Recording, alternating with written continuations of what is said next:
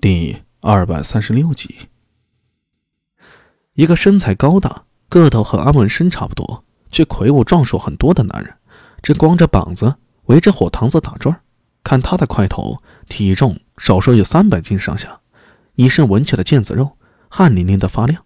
不过他的动作很敏捷，丝毫没有被他的身形影响，灵活的好像是只猴子。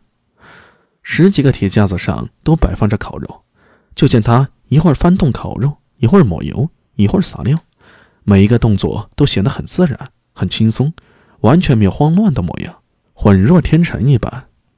苍狼，壮汉抽起了一口摆放在火边的大刀，刷刷刷舞动，一块块大小不一、形状各异的烤肉落入旁边的盘子里。就听他吼了一声，几个帮忙的小工忙跑上来，捧起了巨大的盘子，送入到各个房间之中，旋即。又一轮烤肉从阵屋里取出来，看样子马上要放在火上烧烤。吴森波兄弟，你还好吗？斯莫尔连忙大叫道，快步走了上去。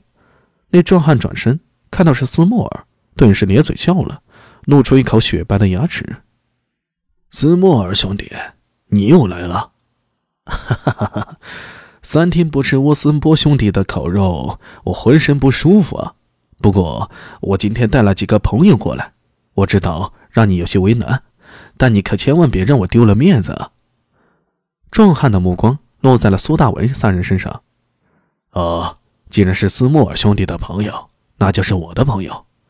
苏拉，去把我那间屋子腾出来，让我的斯莫尔兄弟来使用。斯莫尔兄弟，我这里刚好进了一批你家乡的葡萄酒，要不要来一点？我尝过了。味道的确比岁月城的葡萄酒要好。哦，是吗？那我一定要好好吃一回才行。斯莫尔脸上放光，兴奋不已。他回头对苏大为说道：“阿明兄弟，你听到了吗？是我家乡的美酒，你这次可来得巧了。”一个瘦小的少年跑了出来，他和斯莫尔打了个招呼，就带着斯莫尔等人进了镇屋。镇屋里有一股血腥味。刚屠宰的牛羊会在这里进行处理，里面有十几个小工正在忙碌。斯莫尔等人进来的时候，也没有一个人理睬。斯莫尔大叔，今天的生意好，客人们要的很多，所以你可能要多等一下。哦，没有问题，没有问题。先把你师傅腌的小菜和奶酒拿来，葡萄酒等一下，等他的烤肉上来时再拿过来。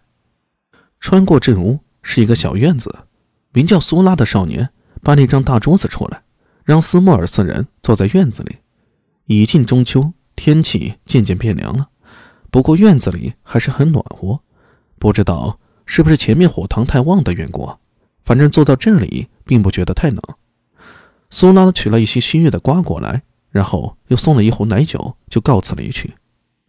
他不是僧人啊，为什么要叫僧乌波呢？斯莫尔给几人都倒了一杯奶酒，看了一眼朱良。张口准备回答，不过没等他回答，一旁的安文生先说话了：“于天崇佛，几乎所有人都是佛教徒，名字之前冠以僧字，其实是一种身份的象征。我估摸着，这位僧乌波在于天国的地位应该不是太低，否则也不会用这种名字。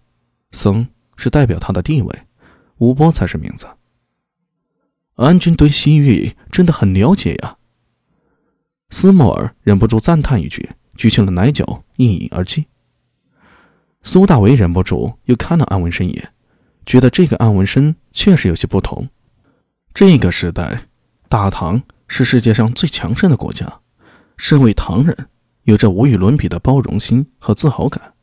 但与此同时，强大的自豪感也会让他们忽视许多事情。比如西域的风俗习惯，很多人就不太清楚。似安文生这样对西域了如指掌，还去过大马士革，的确不多。只是苏大为感叹安文生博学的同时，却不知道安文生对他也非常好奇。苏帅，你怎么还知道大流士呢？啥？我去过波斯。其实现在很多波斯人都不知道大流士的故事。呃，这个。我在书里看到的，什么书？啊，我不记得了，叫什么《西行记》啊？是东晋一个叫法显的人所著的。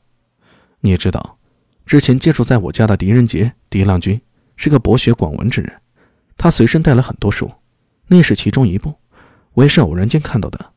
不过后来家里出了事儿嘛，我和大兄为了救人，不得已逃走了。